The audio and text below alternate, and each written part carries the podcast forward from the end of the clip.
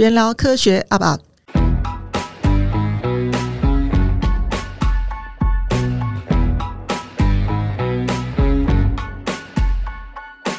啊，我们今天呢，我们很开心，然后我们请到三位大咖，然后来参加我们的 Podcast。我首先我要先这样讲哈，就是第一个，大家大家如果最近去建中，发现建中的热食部呢，那个死而复生，好，已经败部复活，那我们就要谢谢这个佩佩，啊，是佩佩小姐。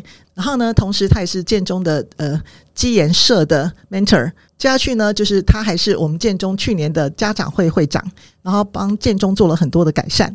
好，那因为佩佩呢，哎，佩佩要打声招呼吗？Hello，大家好。啊，你看声音好好听哦，她是台北市的那个独唱比赛冠军。好，那接下去呢，我们用佩佩佩佩佩又介绍她的同学，那同学是一位大美女。好，那她现在目前呃正在那个美美国的微软工作。我们请翟明丽小姐也帮我们自我介绍一下。呃，大家好。您现在在哪边工作？呃，我现在在呃 Microsoft，在呃 Redmond Microsoft 本部的。呃，公司上班，嗯，我记得是 Future Lab 嘛，对不对？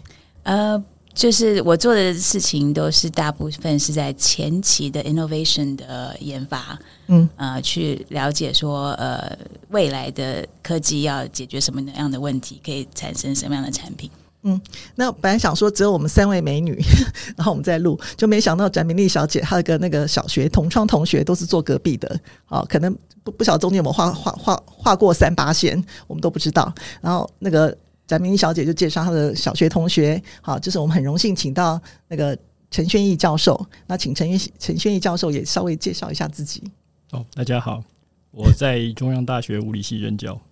啊，我们今天大家可以听到，我们这三位都很大咖的。好，那今天呢，呃，我们就来先聊一下，因为我发现哈，我们稍微聊一下，我发现三位的背景都不太一样，他们可能有直线的，好，那可能也有曲线的，就是现在的呃工作的领域，好，跟之前在呃大学所学的专业是不一样的，而且中间其实换了很多次跑道，但是都是越换越好。其实中间有经过很多学习的历程，我想说还是请三位来跟我们聊这个东西。原因是因为现在家长都很焦虑，就说觉得孩子万一今天选选选科目选错了，选系选错了，人生会不会造成很大的危机或伤害？那其实我们就来呃，我们来了解一下家长的焦虑，然后也我们下面有很多集要请他们讲一下我们整个国际社会的现实是什么。呃，我应该是曲线的发展，呃，我大学。的时候其实是农业经济系，然后呃辗转之间到现在变成是科技，但是我自己呃并没有呃是也不算是理科啦，我算是第三类组，但是呃呃没有没有什么 coding 啊或者是那个 programming 的这种背景，然后我现在是在设计部门，一直都在设计部门，但是我自自己也没有学过设计。呃，主要是呃，都是不同的机运，就像那种 pinball machine 的这种弹珠游戏，你碰到哪一个哪一个那个转折点，就射到另外一个角落去。然后呃呃，所以现在的现在的职位是，其实是一一些很多不同的经历的累积。所以曲折并不只是说你你往一个方向走走错了，而是说你你走过去发现一些新的自己。然后新的柳暗花明又一村的那种感觉，哎，发现这两个字很重要。我觉得我们台湾的教育从来没有出现过“发现”这两个字，所以很多人其实并不了解自己。就算已经都成长了，可能都已经要退休了，都还没有发现到自己到底心里想什么。然后到老的时候才才抱怨说，都都已经要退休了，才抱怨说，哦，当初父母逼他选系选错了。好，这也是我们台湾教育的一些困境。好，那我们接下去，我们我们再请那个帅帅哥陈 陈轩毅教授来跟我们说。呃，我应该是表面上看起来是直线的那个人吧？我猜。我大学的时候一开始是念工学院的，那念了一年以后呢，我转到物理系去念完我的大学学位。那研究所我是继续念物理，得到博士之后做了博士后研究，就开始任教，所以这个是相当的直线。嗯，所以就一路就是走物理之路。好，但是我相信在你。呃，我们待会还你应该还有很多精彩的故事，就说关于你在任教的时候，应该有发现过台湾的大学生有很多的一些问题。好，有时候不见得是求学的问题，有时候是他对自己的一些探索。我那一直都是问题吧？应该是不是只有台湾大学生？其实我自己也有问题，不是吗？在我当年当学生的时候，应该也是一样。嗯，好，那我们现在请那个佩佩小姐。OK，嗯、um,，我大学的时候其实是念营养的，然后我非常向往去从事临床工作，所以我在大三的时候去了医院。但是我自己觉得那些实习让我呃深刻的了解到，我其实并不适合在临床工作啊呃，至于什么理由，我就不多说说。那所以我后来就转到流行病学的研究，那一直到念完硕士班，那本来也想要直接就是呃念流行病学的博士啊，不过我也有碰到一些在呃英国求学，然后嗯申请博士班的一些挑战，那所以我后来又转向到商学院。啊，最后其实是在从事 brand marketing 的工作。我们这样讲好了，我们先问一下那个翟翟小姐，就说，因为你说你现在那个在在 Microsoft 你做 innovation 对不对？好，那这个东西等于就是，嗯，有时候是很很寂寞的，因为我们在这个路上呢，我不晓得我现在做的东西到底是，我们都要讲有用没用嘛，有效没效。可是你可不可以讲一下，在你这个过程当中，你们做哪些事情？当初当初只是想研究一些事，呃，一些人类的行为，但是。最后却对我们的人类社会发生了一些重大的影响。呃、，OK，so、yes，我在想说，我们刚刚谈的课题是说自己的一个人生的经历，然后呃，从以前到现在一个过程，然后我觉得其实蛮有意思的。就我现在忽然想到，其实你你自己一个人生发展的过程，跟你发展一个产品的过程，其实是蛮有。类似性的，像我我来说的话，我我是在呃是在等于是在设计领域，我们设计 innovation design innovation 的一个 process，一个一个一个 method，呃，其实有轨迹而循，就是说都是你刚刚说寂寞，其实不是寂寞，一、嗯、通常都是在团队，呃，一个 team 有不同的 discipline 进来进来跟你呃一起一起在这个过程中从。从那个 divergence convergence 这样子的呃这样子不不断的进行，呃，但是通常有三个方面，我们我们讲说 design thinking，呃，这样讲起来其实跟人生有有也有也有呃也有那种互互这叫什么？样呃互通性，呃，你如果你想看，你如果要发展一个产品，一个新的想法，这个新的东西是在未来发生的，在未来发生的时候，它是成功的。啊，你说你的你的以后的职业啊，你人生是成功的，成功的必要的条件是什么？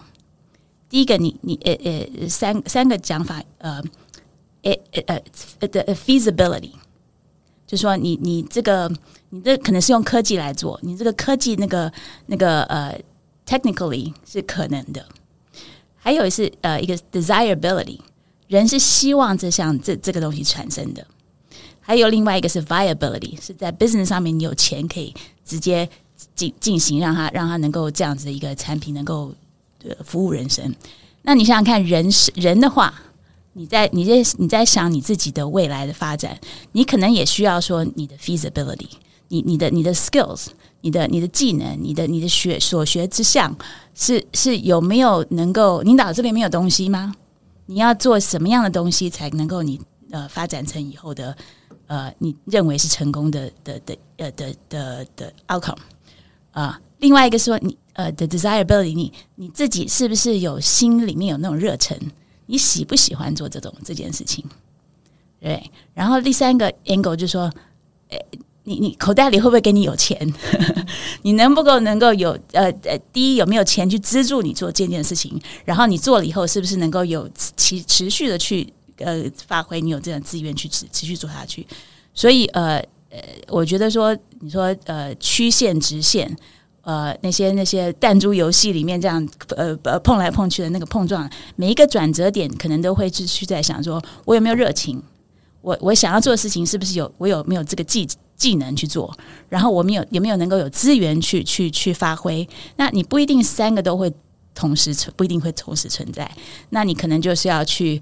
呃，不是只是一个人一个寂寞的个体去做，你你自己哦，我在想说，你可能要脑子里有东西，心里面有热情，然后口袋里有钱，但是这个一个人不是不不能的，你你还要眼睛里面有光，你你想要的东西有那种光芒存在，让让让其他的人能够将帮助你，或者你可以帮助其他的人，有那种团队的精神，然后一路走过去，可能还要有像那种导师，有有有有亦师亦友的朋友，有同伴，就持续持续过做下去。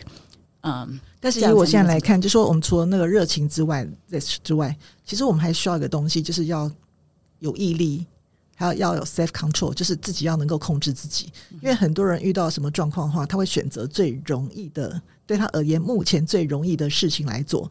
可是或许因为我自己观察到学生，他们在求学阶段都选择最容易是，例如说他可能背解释，他背个十分钟，马马上就有效果。可是他做数理的东西，可能做十分钟未必达到他的效果，所以他选择最轻松的路来走。那像这种情况是。我其实我看到一件事是，他目前选择最容易，可是之后可能会对他生活造成很大的困难。那如果说在在某个阶段，他愿意培养他的呃个性，让他变得他愿意去挑战困难，不管这个这件事情做成不做成，可是我觉得整个过程当中，其实会让他之后的生活变得更容易。我自己是这样感觉。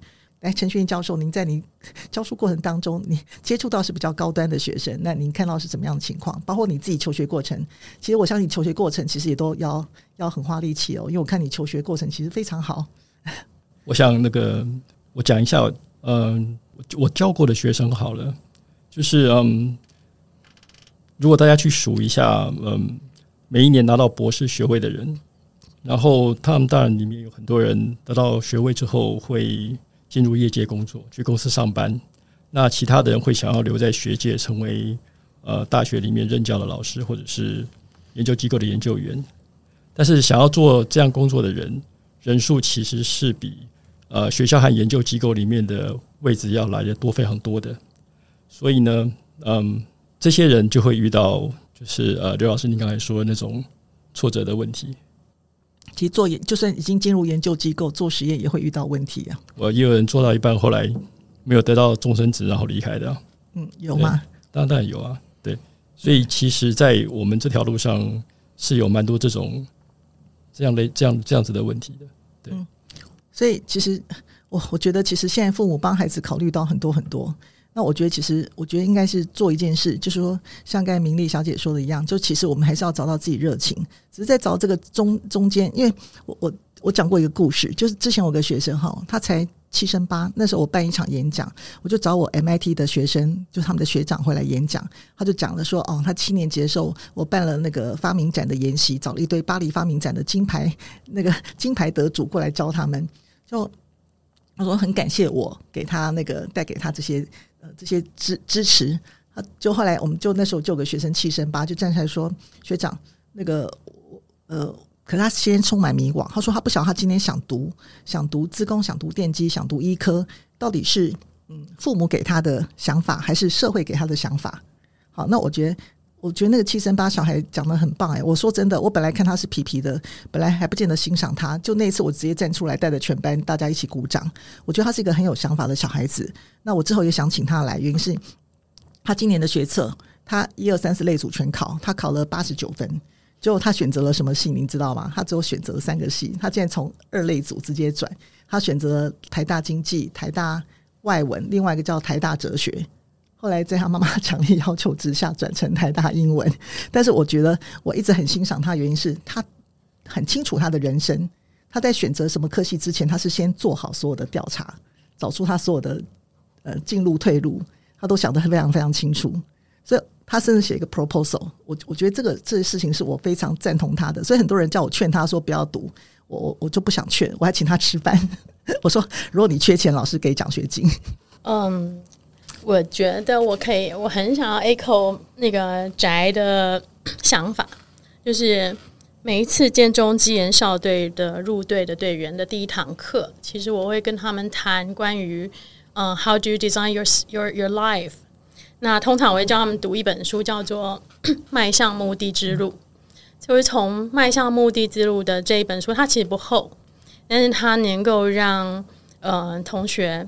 一个十年级的同学，他是读得懂的，他可以从这个本书里面的一些建议的方法跟思考的方向，慢慢的去找到他内心呃热情之所在。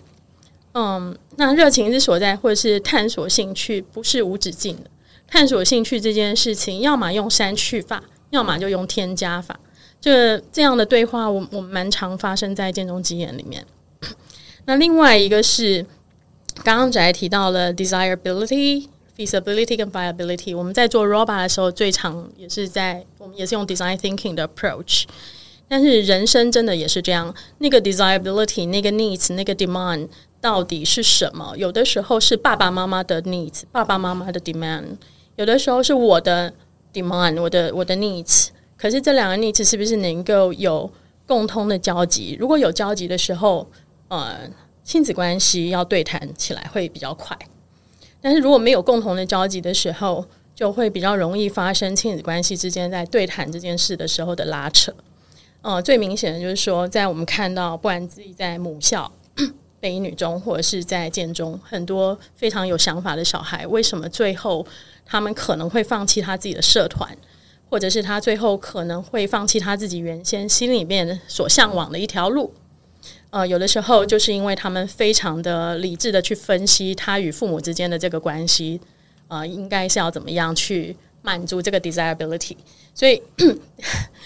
还是回到原始，就是说，嗯，我觉得这个 desire 应该是个体的 desire，而不是爸爸妈妈的，这是第一件事情。对，那第二个是我觉得 feasibility，你自己是不是有足够的 discipline 啊、呃？你是不是有足够的 planning 嗯、然后把事情拉长去看，因为现在的高中生普遍可能把自己的时间压缩得非常的短视，把每一次的期中考当做是一次的呃 milestone 或 target。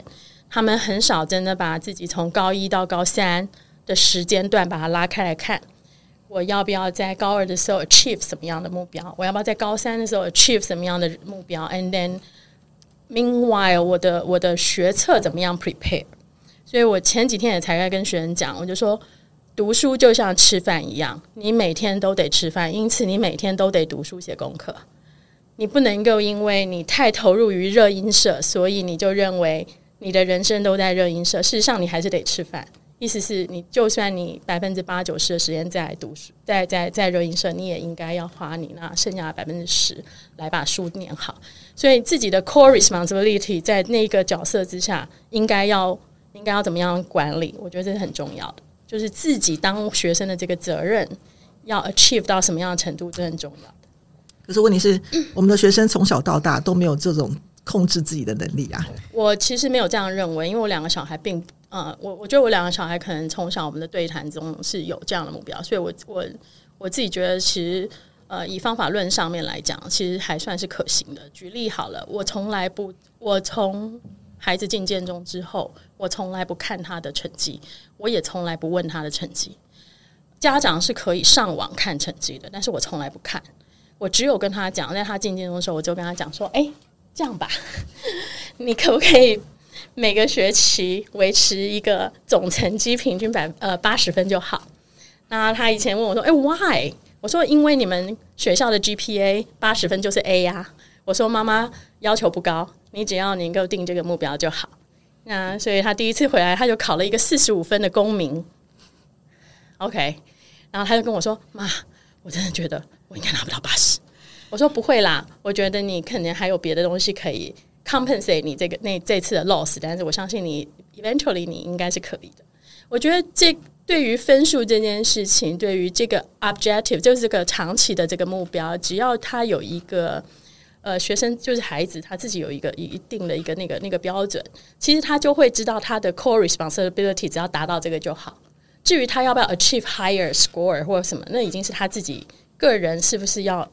要追求更高的努力，用成绩来来证明自己，那那是他自己的事情。所以，我们今天才会请到你来讲的原因，就是因为 因为在你这样子的放养之下，孩子还能够这么的优秀。因为其实我我我自己这样在当国文老师那么久，我发现一件事，就是我们的孩子从小就被安排的好好的，每天功课规定，然后每天作息，甚至我看到最近有的学生的作息已经妈妈已经到达分钟的控制。我觉得那太恐怖了。可是我觉得刘老师，我觉得发呆很重要。哎，我就是空，就是对，就是啊我小时候我常常对着窗外的树树来发呆，其实也没有怎么听课啊，因为我觉得该该怎么回家读，就自己就会读书啊。我是说真话。好，那我觉得其实我我觉得刚才佩佩讲到一个东西，就说第一个要给孩子空间，要告诉他，呃，就让他让他自己要决定自己的人生。但是我不是说完全放养，我还是有跟他对谈，做有效的对谈。因为其实我觉得目前这种社会当中，大家都说很忙，但是我觉得在吃饭的时候或睡觉前抽出十分钟做一些对谈。我认为是可以的。我在我那么多集 Podcast 里面，我讲过，我说，可是拜托那个对谈不要千万说功课写完没有，分数几分。我说这种对谈是非常奇特的一件事。我说，通常我自己当孩子的时候，这种话题都会敷衍掉，就就随便敷衍啊，可以啊，还可以，有写完了。有没有跟老师吵架？没有啊，很乖。我们基本上都会这样子做。所以，所以我讲中这种事情其实是第一个需要有效的对谈。甚至你听他胡说八道，讲今天学校发生哪些很好笑的事，同学的八卦，我认为都是可以增进信任的一个方法。第二个其实就是叫做安全感，我觉得安全感是很重要。是当犯了错，谁会不犯错啊？只要是人都会犯错，犯了安这个犯犯了错，只要真的不是杀人放火，我觉得其实父母都应该跟他包容，然后告诉他说，其实我们可以怎么去做。我觉得这行应该应该，其实我们台湾社会一直缺乏这东西，因为我现在看到的东西，就其实就是一直说。就亲子关系很紧张，几乎都是在问功课写完没有？你今天考几分？解释怎么样？因为我觉得你解释考几分对我而言其实都没差，所以我觉得我自己小时候我情况就是，我好像我记得有一次我跟国文老师谈判吧，我说你可以不要管我每次小考，因为有时候我睡着了没有去早自习，我跟他说你只要管我大考就好了，你千万不要管我每次小考，我有时候会考零分，那考零分不是代表我不会，只是刚好没有读到，忘忘记抄联络簿，所以我讲的东西说，其实像这种事情，其实我觉得父母是不是可以不要那么的。紧张，然后抓得紧紧的，因为如果这样的话，就不可能像像呃在座三位啊呃这样可以自己可以决定自己的人生。因为如果说父母抓紧紧的话，一辈子，其实我们在医学院看到很多这种事情，是他根本对医学没兴趣，他根本对医学没兴趣。但是因为我们台湾的传统就是觉得医学系最棒，但其实医学系其实不需要那么聪明绝顶的孩子。我觉得，我觉得医学是这样子的，就是我觉得大部分的呃台湾的父母。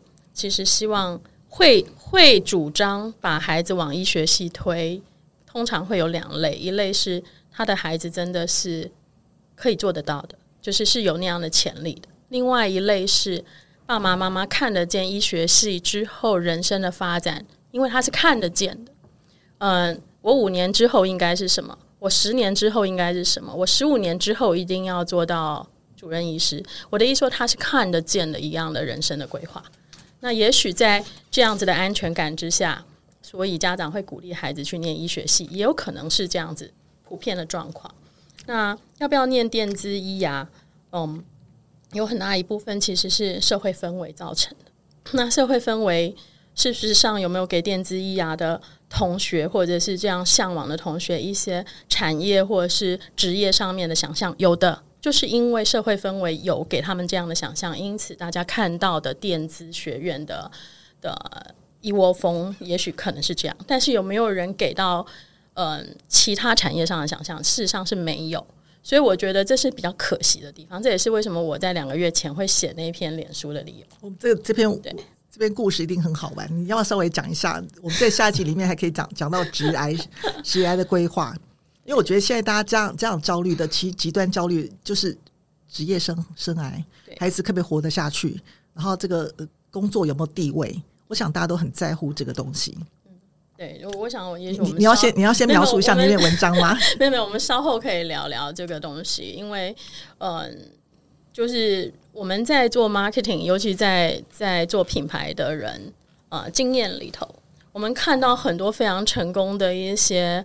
呃，创意的广告的领域的呃优秀的前辈，他们事实上很多是念历史的，很多是念哲学的，真的就只有他们真的能够想出这些非常非常 echo 呃古今中外的一些非常棒的 creativity 的 idea。那难道这些学系都没有养分吗？这些学系这些学系其实就有非常强大的。呃，养分能够供养他，就是能够 support 他们到了产业的时候，能够有这么这么庞大的庞大的资源嘛？就是自己个体的 feasibility，甚至甚至牵涉到 viability 可被实现，而且很很支撑的它。嗯，还有没有什么呢？哦，比如说大家都以为联发科的设计设计部门最大的老板应该就是电机系了吧？不是，因为他是我的朋友。他事实上是机械系毕业的，为什么呢？因为机械系学的就是系统整合，他如果没有理解系统整合的概念，没有 system，没有对于 system management 有概念的话，他是没有办法把事情管理好的。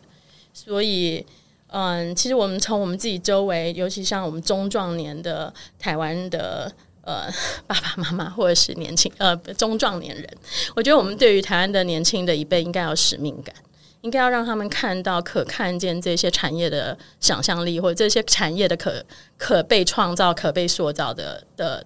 的未来的前景。哎，不过我这样觉得，是不是我们这代教育失败？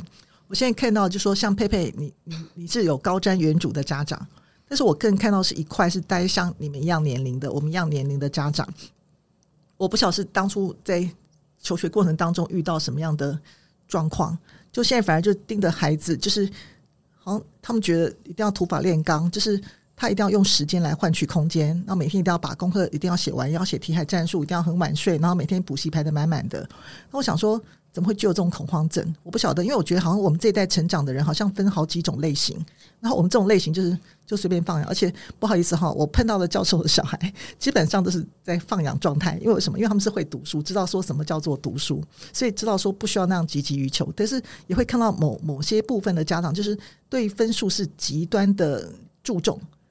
我觉得分数还有科系是对于在未来未知的情况下面能够抓得住的一些可能的 certainty，就 KPI 指标，觉得说好像我抓住这个，我未来就有有保障、有安全。可是我问过他们，我说你解释都背完，背一百分，我说对未来有什么保证？我说他们不知，我我我爸知道啊，我自己我知不知道二十年以后会怎么样？那我是问他们说，以后进公司，然后老板会发给你一张考卷，让你默书一篇，然后你就考一百分，你就可以加薪。我说不会这样子啊，因为这我们很多东，我们的教育完全是停留在很久以前的时代，并没有在创新的情况。我现在我看到的情况是，其实很少在创新，就写考卷的写写考卷那种可怕情况，是比我们当年多很多。我我觉得需要像刚刚菲菲讲那种。你说什么？那个书叫做《呃迈向目的之路》。嗯，我觉得目的，我觉得那个那个里面那个那个句子里面最重要的是的字是“路”。目的其实，你说我我以后的目的是什么？很多人不一定会很清晰。目的是要用长远的去看的，就是长要放拉长拉长时间去去看。那你那个目的可能是最后是你的一个价值观。呃，是一个使命感.或者心心之所向的那种、那种、那种没有办法放下的一些。所以它的 subtitle 就是 Calling Yourself，、嗯、英文的，因为它是一本原原文的英文书，然后它有翻译，是亲子天下翻译的。嗯、呃，那我就说它的 subtitle 就是在讲 Calling Yourself，就是你的内心 inside，对。然后那个路其实不一定是直线。呃，你说像医学院可能看得出来是直线，所以比较有那种 certainty。呃，想象是很 scary，Yeah. 因为你你你你是呃呃，谁去想象？想象成怎么样？你能不能够把想象没有成功就变成幻觉，对不对？呃，就是那个那样，你要把零变成一的那个那个那个那个过程，是是是不是非常确定的，对不对？所以呃。所以要怎么样去发展？说你自己的知道你自己心里面你是谁，你要往哪里走？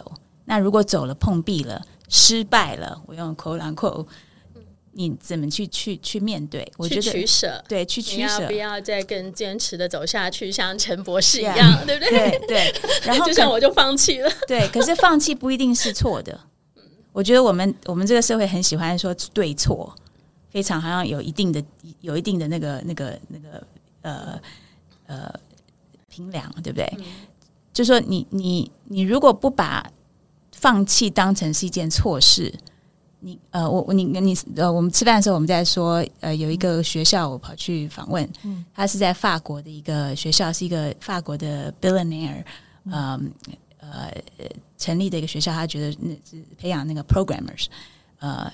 但是他那个学校，呃，他是很有意思，他是没有没有老师，然后呃 没有学费，然后然后呃诶，他也没有课程，没有课课程，他呃每年在网上用一个测验去看看你有没有这样的现象，嗯，然后可能一年招到二十两万个人，然后分成四五批，一一一个一个学期，呃，一个期一个期大概是五千人进来，进来然后一一一不断不断，你进来第一天，我们那天去访问他，刚好是第二第一天，所有五千人这样进进来。